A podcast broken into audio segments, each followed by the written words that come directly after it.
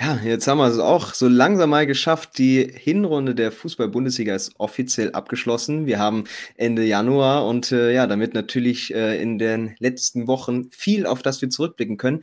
Und bevor wir uns richtig mit der Rückrunde beschäftigen, ja, werfen wir einfach nochmal den Blick zurück darauf, was eigentlich passiert ist. Damit herzlich willkommen zu unserem zu unserer 90-Min-Show mit heute unserer Hinrunden-11. Also wir haben uns Gedanken gemacht, haben uns vorbereitet. Jeder hat seine Kandidaten mitgebracht, ähm, um eben die beste Elf der Hinrunde zu bestimmen. Und äh, ja, bevor wir eigentlich äh, viel quatschen, Jan, hau einfach mal raus. Torhüter, was war jetzt für dich die Personalie, die dich über die letzten 17 Spiele überzeugt hat? Ähm, da halte ich es ganz klassisch äh, mit einem deutschen Keeper. Deutsche Keeper sind die besten Keeper. Und ich habe mich für Kevin Trapp entschieden. Ähm, hat für mich eine tadellose Hinrunde gespielt, ist ja für mich der beste Keeper der Bundesliga und ähm, ja, ich, ich kann mich auch ehrlich gesagt an gar keinen groben Fehler erinnern, den er in seinem Spiel hatte. Also blitzsaubere Leistung meiner Meinung nach und für mich ähm, wäre er tatsächlich auch jetzt die Nummer eins im deutschen Tor, wo Manuel Neuer ausfällt. Aber sagt gerne ja. mal, wie ihr euch da ausgeguckt habt. Simon, ich gebe das Wort an dich. Schließe dich da ja, an. Ich kann es kurz machen. Ich habe auch Kevin Trapp äh, in meiner Top 11 der Hinrunde keine wirklichen Fehler gemacht. Vielleicht ganz am Anfang von der Saison ganz kleines bisschen geschwächelt, aber danach einfach überragend gehalten. Kann mich da ja nur anschließen. Ja, dann werfe ich mal einen anderen Namen ins Rennen und zwar Marc Flecken. Ähm, er hatte zwei schwache Spiele gegen Dortmund und äh, jetzt gegen Wolfsburg, wo er schon an Toren beteiligt war. Ansonsten hatte er die meisten Spiele zu null, die fünftmeist abgewehrten Schüsse, 57, also trotz der starken Abwehr. Und es ist eben, ja, auch wenn er jetzt nicht maßgeblich vielleicht ist für den Freiburger Erfolg, aber er zeigt sich ja eigentlich immer fehlerfrei und stark und äh, ja, zudem stark im Spielaufbau. Deswegen mein Call, Marc Flecken. Jetzt bin ich gespannt, Oskar, ob du das Ruder nochmal rumreißt. Ja, eigentlich schon, weil also ich habe Gregor Kobel und äh, muss, also ihr habt ja sowohl bei Flecken als auch bei Trapp gesagt, es gab kleine Schwächphasen, ob das jetzt zwei Spiele waren oder irgendwie äh, drei, vier Spiele, ähm, die hatte Kobel nicht. Zumindest kann ich mich nicht erinnern. Äh, also Dortmund natürlich an sich Schießbude der Liga, äh, aber Kobel kann da am wenigsten für. Äh, für mich der auf jeden Fall stärkste Tor der Bundesliga. Ich muss ja, gestehen, da haben wir ja gleich schon mal eine Diskussion. hatte auch erst zu Kobel tendiert, ähm, habe mich dann aber für Trapp entschieden. Ja, ich hatte Trapp auf jeden Fall auch in der näheren Auswahl. Da, da wir ja eine demokratische Runde sind, hat Kellen gewonnen. Ich, find, ich finde, im Vergleich zu Kobel war er, ja, beide waren sehr stabil im Verlauf der Hinrunde, aber ich fand, da hatte er hatte halt Trapp noch so ein bisschen mehr Highlights dabei. Deswegen habe ich mich auch für Trapp entschieden. Also, ich sage ich sag nur dazu, wenn Kobel bei Frankfurt spielen würde und Trapp bei Dortmund, dann hätten wir alle glasklar Kobel gesagt. Ich finde, die Mannschaft macht es da auch nochmal mit. Möglich, möglich. Ja. Äh, gut, ich glaube, wir können trotzdem mal Trapp festhalten. Das ist ja so oder so kein schlechter natürlich einfach unter dem Strich, dass wir sagen können, die Bundesliga hat sehr starke Keeper. Ähm, ja, und gehen wir mal weiter. Wir haben uns auf eine Viererkette geeinigt und äh, ja, schon mal eine sehr spannende Position rechts hinten. Äh, Jan, schieß mal los. Da bin ich gespannt. also ich muss sagen, da habe ich mich unfassbar schwer getan, genau wie auf der linken Seite. Ähm, ich habe erst zu Jeremy Frimpong tendiert, habe mich jetzt aber für, und ich kann selber nicht glauben, dass dass ich mich dafür entschieden habe, aber ich habe mich auf Mitchell Weiser festgelegt tatsächlich. ähm, auch wenn Bremen jetzt die letzten Spiele so ja doch in eine schlechte Phase geraten ist, ähm, fand ich den über, über die gesamte Hinrunde gesehen schon ziemlich überzeugend. Ähm, hat in Europa auch mit die meisten Torbeteiligungen von Außenverteidigern. Und ähm, ja, der Wechsel nach Bremen hat ihm gut getan und der hat seine Karriere tatsächlich nochmal richtig in Schwung gebracht. Und deswegen habe ich mich auch mangels Alternativen, ähm, so ehrlich muss ich sein, für Mitch Weiser entschieden. Ich muss ehrlich sein, äh, an den Mitch habe ich auch kurz gedacht, ähm, habe mich dann aber für einen Freiburger entschieden, und zwar Kilian Sidia, keine Ahnung, ob ich den richtig ausspreche, 20-jähriger Franzose, typischer Freiburg-Transfer, äh, aus der zweiten Mannschaft von Metz ablösefrei geholt, dann sich über die zweite Mannschaft von Freiburg ähm, in die Profimannschaft gekämpft und in dieser Saison absoluter Stammspieler. Konstant ist auch äh, offensiv immer, immer wieder äh, für gefährliche Aktionen gut und defensiv zumindest solide. Also auch mangels der ganz großen Alternativen habe ich mich dann für den Freiburger Sedia entschieden. Ja, da gehe ich wieder ein bisschen konträr. Ich mache es kurz und bleibe äh, ja eigentlich bei dem Spieler, der da für mich auch hingehört, obwohl er ein bisschen offensiver spielt, Jeremy Frimpong. Also, was der einfach dort abreißt, ist Wahnsinn äh, für Leverkusen. Vor allem natürlich dann noch offensiv, weil eben der Rest der Verteidigung gut steht. Ähm, mit Diaby das Zusammenspiel sucht seinesgleichen. Also, wie die da die Bahn runterrennen, unfassbar. 534 Sprints schon, das ist mit top äh, in der Liga. Ähm, Weiser für mich auch ein Kandidat, einfach weil er so raussticht in der Mannschaft. Ähm, auch ein Riedle Baku vielleicht noch so mit Abstrichen, aber äh, ja, Frimpong ist für mich einfach der Roadrunner und äh, da gehört er hin. Ich merke schon, Janne, du hast dich mit Statistiken vollgepumpt. ja, ihr könnt auf, euch auch was gefasst machen. ähm, also mir fällt schwer, länger über Mitchell Weiser nachzudenken, weil ich direkt das äh, Bild mit ihm und David Alaba im Tanga vor Augen habe. und damit ist für mich dann die Geschichte erledigt. Äh, ich gehe bei Frimpong mit. Das, also für mich irgendwie eine relativ klare Wahl, tatsächlich. Ja. Es ist, gab keinen, der vielleicht so Weltklasse gezeigt hat auf, auf Dauer auf dem Niveau, aber ich glaube, genau wenn wir uns jetzt die ganze Hinrunde anschauen, da können wir uns, glaube ich, auf Frimpong einigen, ähm, ja, weil er auch maßgeblich jetzt für, die, für den Aufstieg von Leverkusen wieder mit verantwortlich ist, wenn ihr da nichts noch entgegenzusetzen habt. Nee, kann ich mitleben. Passt. Okay.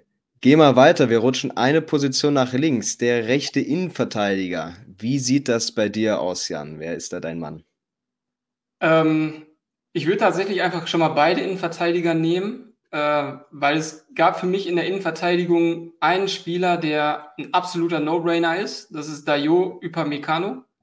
Ähm, letzte Saison hat er ja immer wieder Fehler in seinem Spiel gehabt. Die hat er in, in dieser Saison bislang komplett abgestellt. Dazu eine überragende WM gespielt. Ähm, und er war für mich schon auch mit Abstand der beste Verteidiger der Bundesliga. Ähm, deswegen ist er für mich ein No-Brainer. Daneben hatte ich dann ein paar Kandidaten und ich habe mich tatsächlich für Mickey van de Ven entschieden von Wolfsburg. Ähm, Zero lacht schon, weil wir uns gestern darüber unterhalten haben.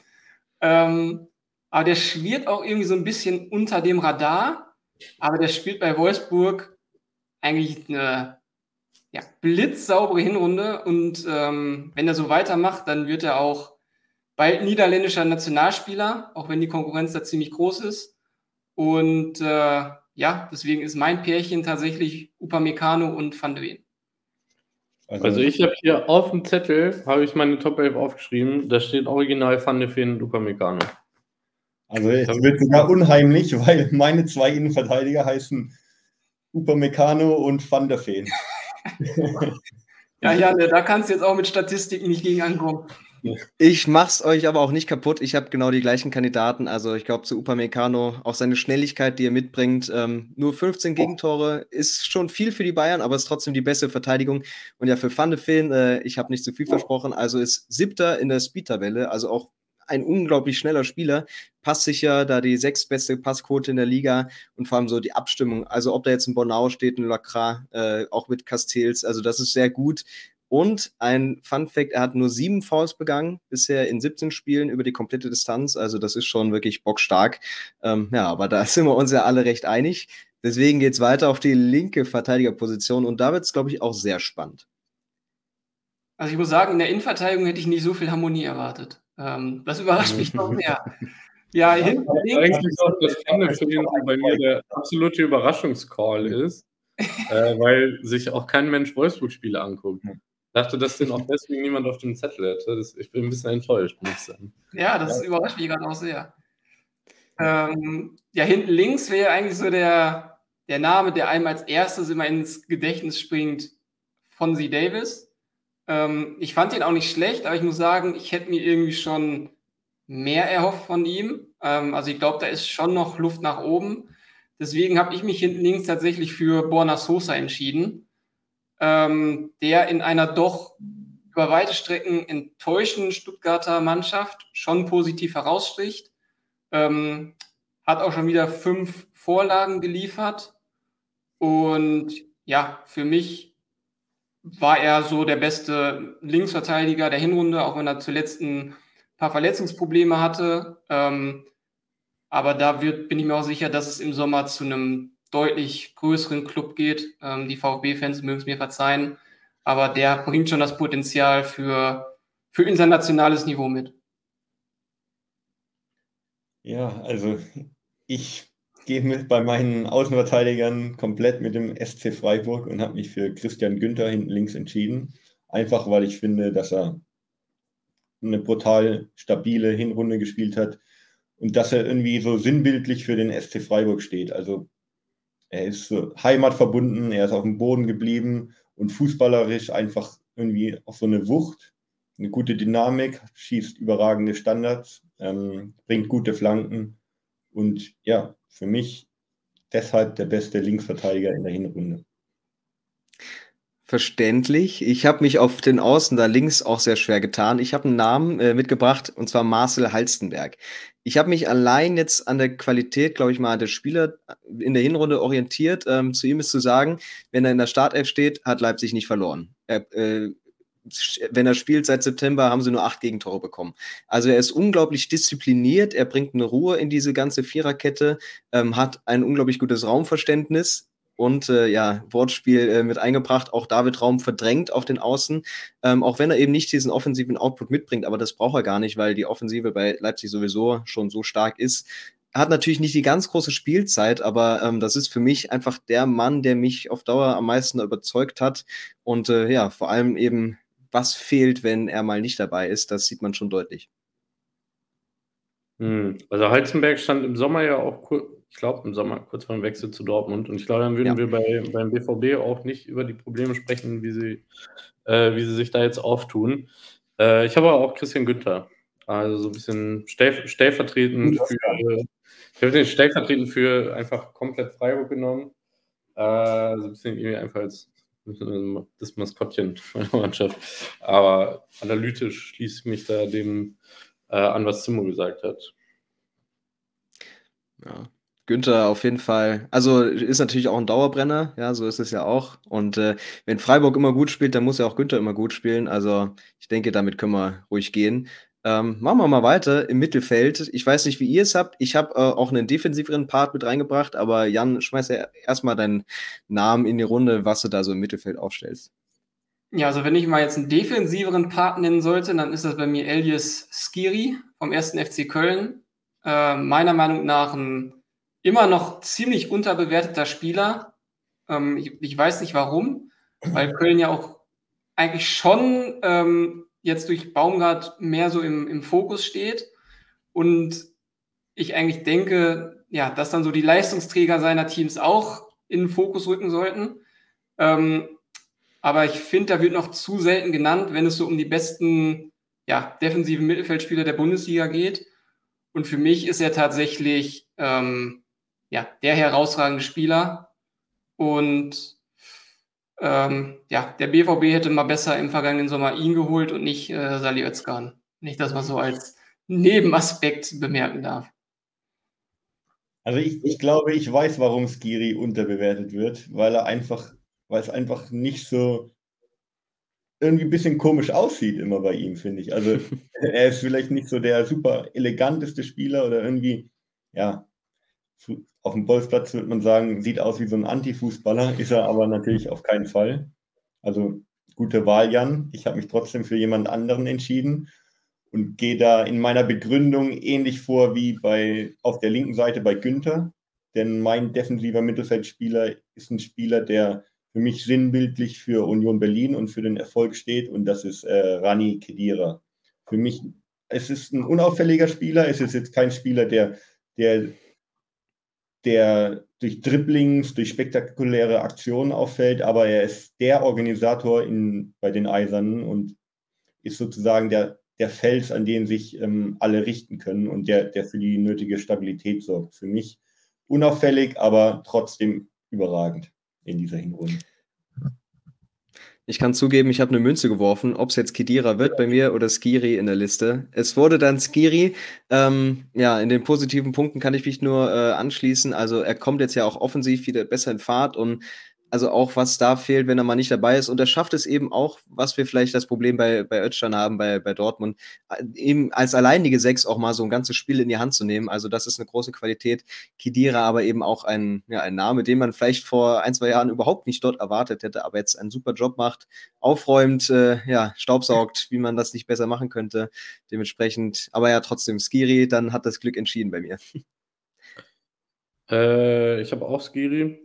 Ähm, aber zwei Sachen dazu. Zum einen muss ich eine Lanze für Sally Özcan brechen, der nämlich bis auf das Spiel gegen äh, Augsburg ne, wirklich stark in Runde gespielt hat. Also auch, also bei Özcan hat man bei der Verpflichtung gedacht, guter Rollenspieler, guter Transfer, preislich, äh, das passt alles, äh, aber hat sich, also hat da wirklich irgendwie auch zwangsläufig durch die Verletzung von Dahut, aber hat da wirklich eine große Rolle gespielt. Äh, trotzdem gehe ich damit in diesem komischen System von Terzic mit einem Sechser, wäre Skiri natürlich ideal. Ähm, wer weiß, vielleicht sehen wir ihn nächstes Jahr in Schwarz und Gelb.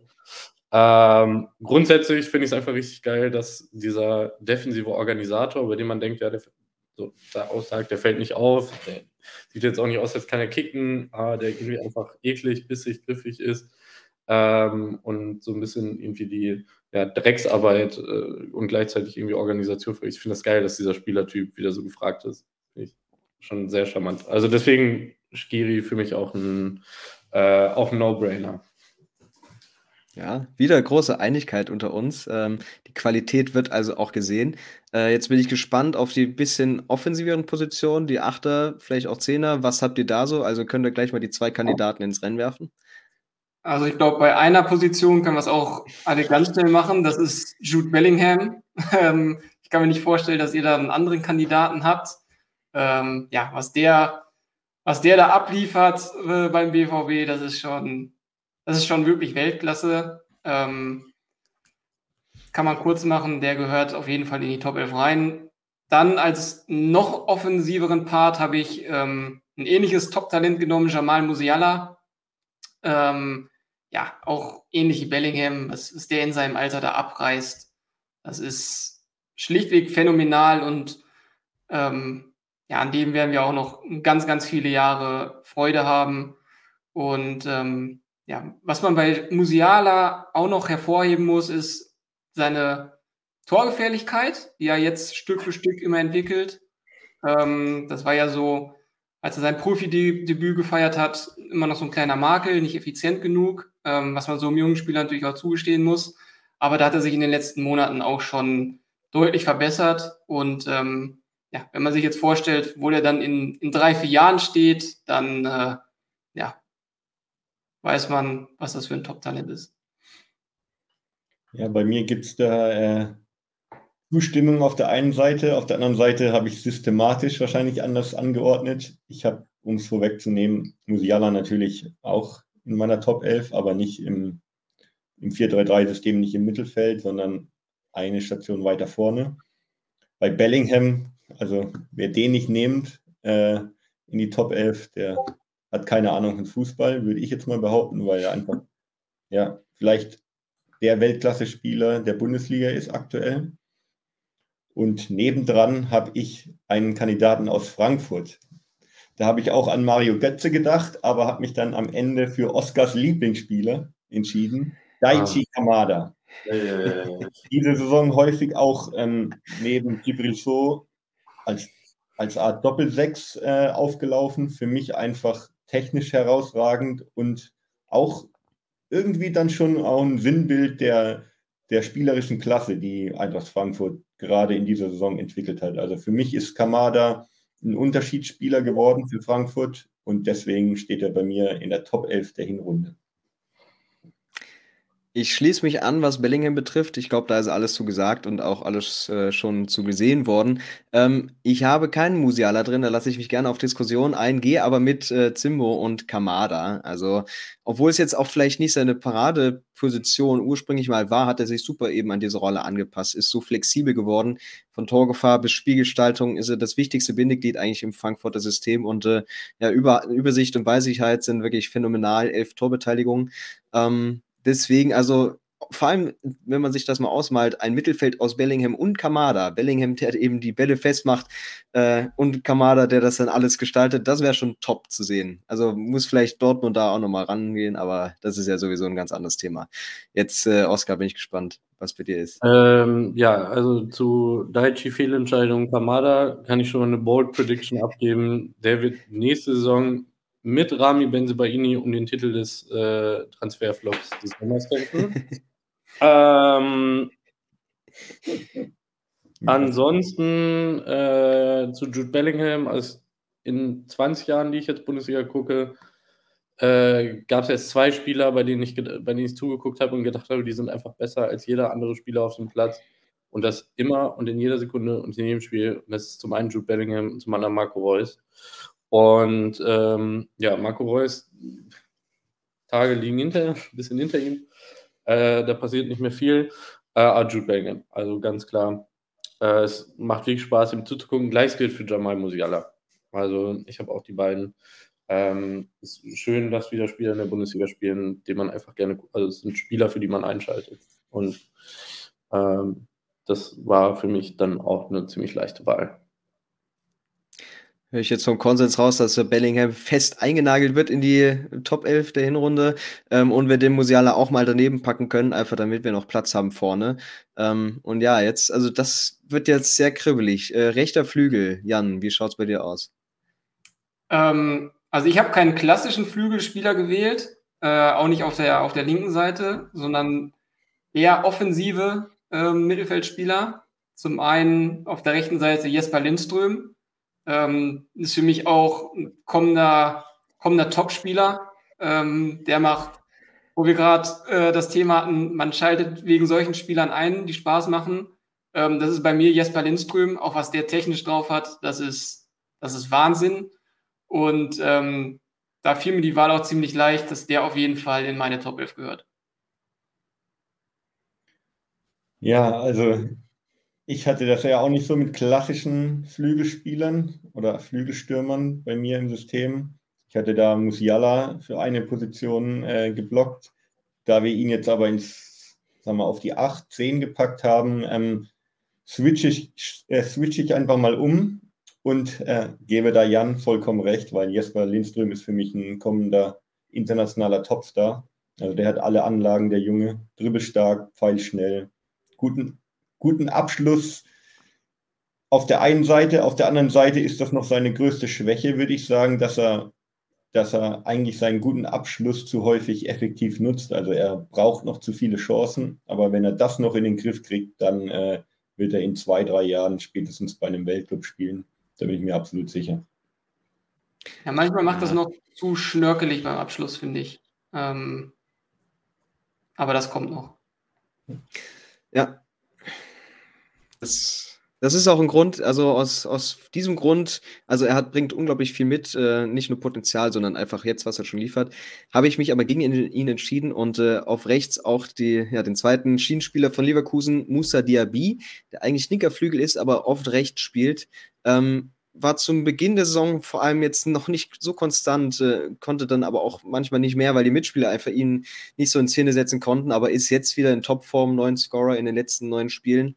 Tempo, Spielwitz, Abschlussstärke, also das bringt er alles mit. Ähm, braucht nur 29 Abschlüsse für seine ganzen Tore. Das ist schon ein Fakt, den man irgendwie damit reinnehmen muss, weil Leverkusen hat jetzt nicht unbedingt ein Abschlussproblem. Das ist auf jeden Fall, er setzt die Spieler, seine Mitspieler toll in Szene und zieht die Räume. Also für mich macht er eben genau gerade diesen Unterschied noch aus. Er ist noch der reifere Spieler und äh, ja, hat jetzt vor allem eben genau diese Form, die es braucht, um ihn so da ganz weit hochzuheben. Äh, bei mir hat es Lindström nicht reingeschafft, äh, wegen eines Stürmers, äh, auf den ich gleich noch zu sprechen komme, ich finde Lindström ist schon stark. Also Lindström macht, macht echt Bock.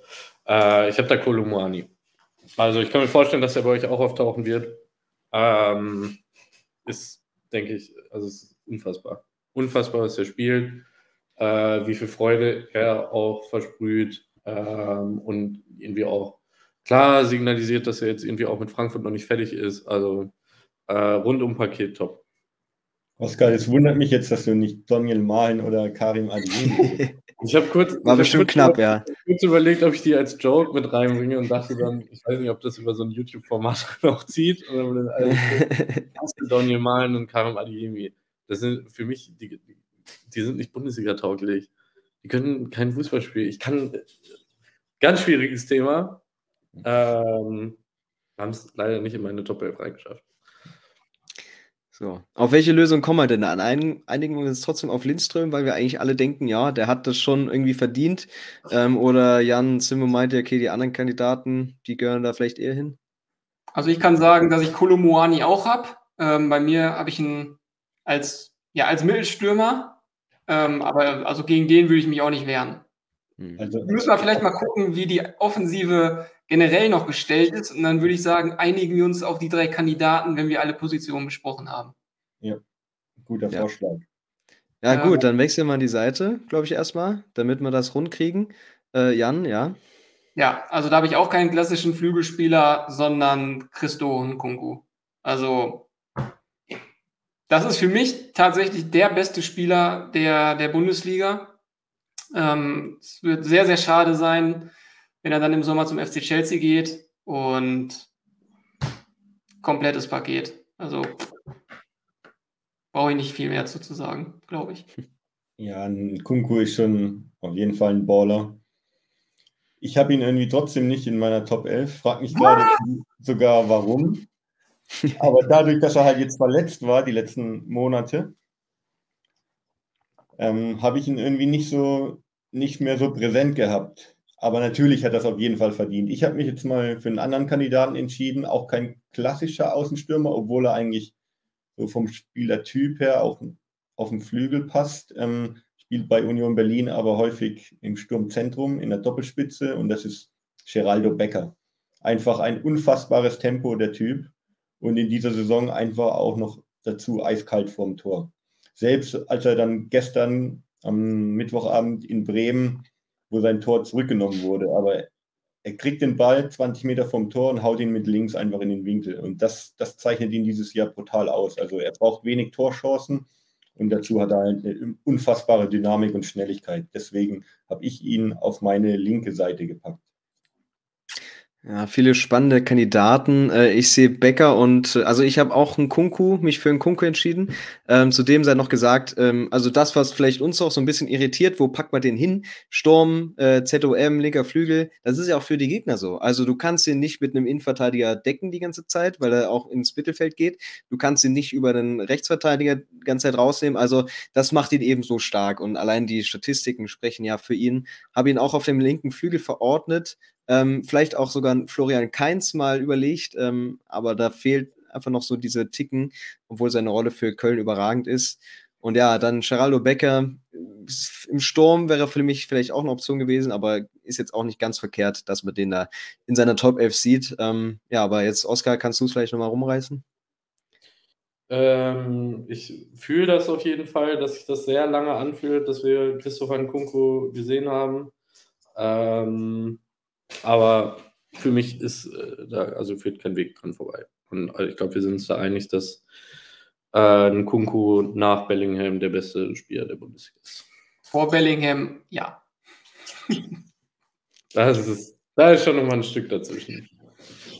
Das ist äh, die nächste Diskussion. Vielleicht äh, finden wir da auch mal einen Termin. Aber vielleicht haben wir ja auch den besten Spieler im Sturm. Äh, Jan, du hattest schon gemeint, äh, Kolumuani. Was macht ihn jetzt so bei dir, dass er auf jeden Fall der Stoßstürmer ist? Ähm, also ich habe auch überlegt, Füllkrug oder Tyram, die ja auch wirklich eine gute Hinrunde gespielt haben. Also die darf man schon ähm, honor Honorable Mentions äh, mal erwähnen.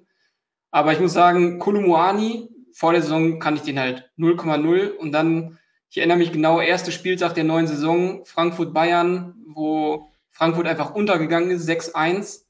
Und ähm, kann dann aber in der zweiten Hälfte ins Spiel und der hat sich quasi im, im Alleingang gegen diese bayerische Dominanz gewehrt, hat auch ähm, den Ehrentreffer geschossen und im Spiel, wo Frankfurt einfach baden gegangen ist, kam der auf einmal rein und hat Alarm gemacht, Betrieb gemacht und dann gedacht, wow, was ist das für einer? Ähm, und so geht es mir eigentlich quasi in jedem Spiel, wenn ich ihn spielen sehe. Ähm, dynamisch, wuchtig. Ähm, er hat jetzt gar nicht so viele Tore geschossen, äh, aber das ist, das ist ein Komplettpaket, ähm, das ich mir vom, vom Mittelstürmer wünsche. Also ich gehe auch mit Kolumani mit. Ähm, auch wenn er vielleicht nicht die höchste Trefferanzahl hat, er hat aber auch viele Tore vorbereitet. Ja, und ist einfach ein überragender Spieler, von dem wir in Zukunft noch mehr hören werden. Ich meine, bei der WM hat er ja auch gezeigt, dass er das äh, für Frankreich kann. Also er war auch immer ein wichtiger Faktor, wenn er eingewechselt wurde. Also da hat Frankfurt noch sehr viel Freude an dem. Je nachdem, wie lange er bleibt, natürlich. ja, das ist die Frage. Äh, Wintertransferfenster ist noch nicht ganz vorbei, aber spätestens im Sommer wird es, glaube ich, ganz kribbelig. Ähm, ja, wenn wir Lindström auf rechts verordnen, packe ich auch Kolumuani in die Mitte. Ähm, ihr habt schon gesagt, also er brauchte auch vor allem kaum Eingewöhnungszeit. Also war sofort on fire, sofort im System. Und ein Punkt, den ich zu ihm einfach nennen muss, ist für mich einer der Spieler mit der größten Spielintelligenz in der Bundesliga. Also wenn man ihn mal so ein bisschen mehr beobachtet in den Spielen, er bringt sich so, also fast spielend in die gefährlichen Räume ein, hat immer das Auge, ähm, auch wenn er ein ganzes Spiel lang nicht zu sehen ist äh, bis dahin. Also da muss man wirklich den Hut ziehen, wie er das in, seiner, in seinem jungen Alter und mit der wenigen Erfahrung in der Liga schon so tadellos macht. Also für mich einfach ein ganz besonderer Spieler auch für die Liga. Ähm, schön, dass wir ihn wahrscheinlich noch Minimum ein halbes Jahr bestaunen dürfen. Und äh, ja, für mich gehört er da auch auf jeden Fall rein. Ähm, ich habe mich für Füllkrug entschieden, äh, aus dem Grund, dass er absolut überperformt. Also, wenn ich das letzte halbe Jahr verpasst hätte und du würdest mir erzählen, der, der Pendel zwischen Ersatzbank und Startelf bei Hannover 96 in der zweiten Bundesliga, würde ich sagen, ja, passt. Da, da würde ich ihn auch verorten. Äh, und trotzdem, trotzdem passt das jetzt irgendwie auch, dass der 47 Tore geschossen hat und auch bei der WM geknipst hat. Also, äh, ist irgendwie einfach eine ganz, ganz witzige Geschichte. Äh, ich bin mir auch ziemlich sicher, dass äh, Gladbach noch viel zu viel Geld für den auf den Tisch legen wird äh, und relativ schnell feststellen wird: Scheiße, wir haben den nächsten unbrauchbaren Spieler davon drin. ähm, und das finde ich, ich finde es so charmant, dass der wirklich, also der ist wirklich einfach eine, der ist eine Gurke und rasiert einfach die Bundesliga, was kein, kein gutes Zeichen für die Bundesliga ist. Äh, aber das finde ich, find ich alles irgendwie ganz charmant mit Füllkrug. Und äh, deswegen habe ich mich für ihn entschieden. Ähm, würde unter dem Strich aber auch sagen, wenn wir da uns da jetzt auf Lindström, Kunko und Kolomani einigen, dann ähm, ist das sicher nicht verkehrt. Also meine Elf des Jahres 2022 wäre Füllkrug auf jeden Fall dabei. Einfach auf sein ganzes Jahr betrachtet, was er aus seinen Chancen rausholt. Und jetzt auch mit dem Team, okay, was vielleicht nicht immer so förderlich ist für einen Stoßstürmer, aber macht das schon wirklich wahnsinnig stark. Auch schießt nicht jeden Elfmeter. Also ja, unsere Honorable Menschen für den Sturm auf jeden Fall. Aber ich denke, damit hätten wir es. Ähm, jetzt bleibt natürlich so noch die Frage, okay, welcher Coach, welcher Trainer hat sich denn am ehesten bei euch in die Fußballherzen spielen können mit seinen, äh, ja, mit seinen Leistungen bisher?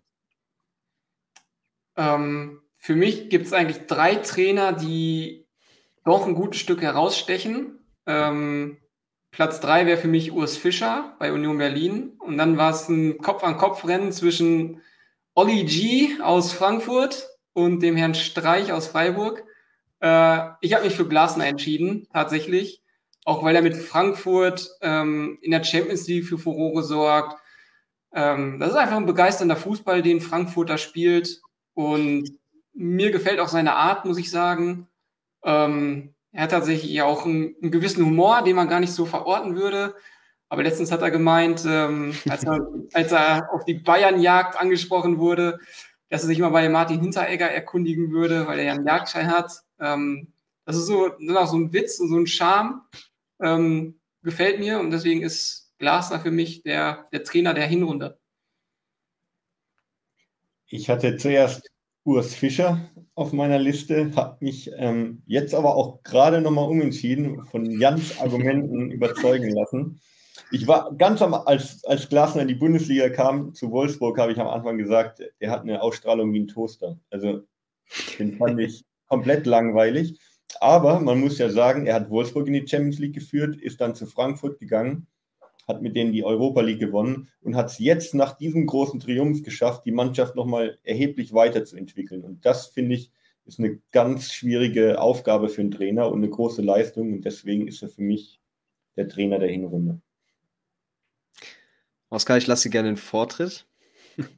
Ähm, ich habe mich für Marco Rose entschieden, ähm, einfach weil mir das, ich, weil mir das so leid tat, als er bei Dortmund irgendwie gegangen wurde. Hieß ja immer, dass sie sich irgendwie äh, gemeinschaftlich darauf verständigt haben, es passt nicht mehr oder was weiß ich. Äh, es hat mir so leid, weil ich finde, weil ich den einfach, also ich mag den total gerne und deswegen gönne ich es ihm, dass das mit Leipzig so gut funktioniert. Ähm, also es war so ein, ich, ich mag den ganz gerne. Ich mag den Eine emotionale Entscheidung. Ja, ich mag, ich mag den auch, wenn er vor dem Mikrofon steht und ähm, ja, ich, ich freue mich, dass es äh, für den gut läuft. Ja, jetzt komme ich. Ich werde euch nämlich alle umstimmen und mein bester Trainer der Hinrunde war Enrico Maaßen. Den Namen schmeiße ich mal in die Runde aus folgenden Gründen. Ähm, also ihr habt, äh, ihr habt schon auch unsere Prediction-Video hoffentlich gesehen. Ich habe gesagt, Augsburg wird es sehr gut machen. Und was er aus Augsburg rausholt, das muss man schon mal anerkennen. Die haben jetzt so zwei Spiele mit mehr als zwei Toren verloren. Es ist immer knapp. Die haben die Bayern geschlagen. Die hatten zwischendurch wirklich eine sehr gute Phase. Auch die Transfers vorher mitgestaltet. Äh, also das ist Wahnsinn. Und äh, er hat jetzt so er, der erste Kandidat irgendwie mal in Augsburg auch mal so ein bisschen Profil mitbringt und auch mal so ein bisschen ja, Charakter in die Mannschaft bringt. Also ist zwar jetzt nicht mit Augsburg unter den Top 5 oder wie auch immer, aber was er aus der Mannschaft holt oder aus dem vergangenen Jahr gemacht hat, das ist schon für mich äh, mindestens erwähnenswert. Aber gut, mit Glasner und so, da machen wir jetzt auch nicht viel verkehrt. Passt einfach auch zu Frankfurt wie Arsch auf Eimer. Dementsprechend, ja, Glasner, so ein Team, äh, ja, da hätte die Bundesliga dran zu knabbern. Ich finde, dementsprechend, ich habe ja? Ich hab auch kurz an Maßen gedacht. Und mhm. you heard it first, in einem Jahr übernimmt er den Scherbenhaufen in Dortmund. Da bin ich mir ziemlich sicher. Stand ja aus der Jugend da, hat er gute Arbeit gemacht und äh, macht es richtig gut bei Augsburg. Weiß ich jetzt nicht, warum er da Rückschritt gehen sollte, aber naja, gucken wir mal. Die Verbundenheit. Äh, das ist ja. Ne? Kennen wir ja. Nein, aber das wäre es zur Hinrunde. Wir haben es tatsächlich geschafft. Ich glaube, die längste Hinrunde, die es hier gab. Und äh, wir gucken mal, was die Rückrunde so bringt, ob die Kandidaten uns weiterhin so überraschen können, überzeugen. Und damit erstmal vielen Dank fürs Zuschauen. Äh, schreibt gerne mal, ob ihr vielleicht noch andere Kandidaten habt oder ob wir euch hier komplett reingrätschen. Und damit erstmal alles Gute und natürlich jetzt viel Spaß für die nächsten 17 Spiele für die zwei Saisonhälfte. Macht's gut. ciao. ciao. ciao.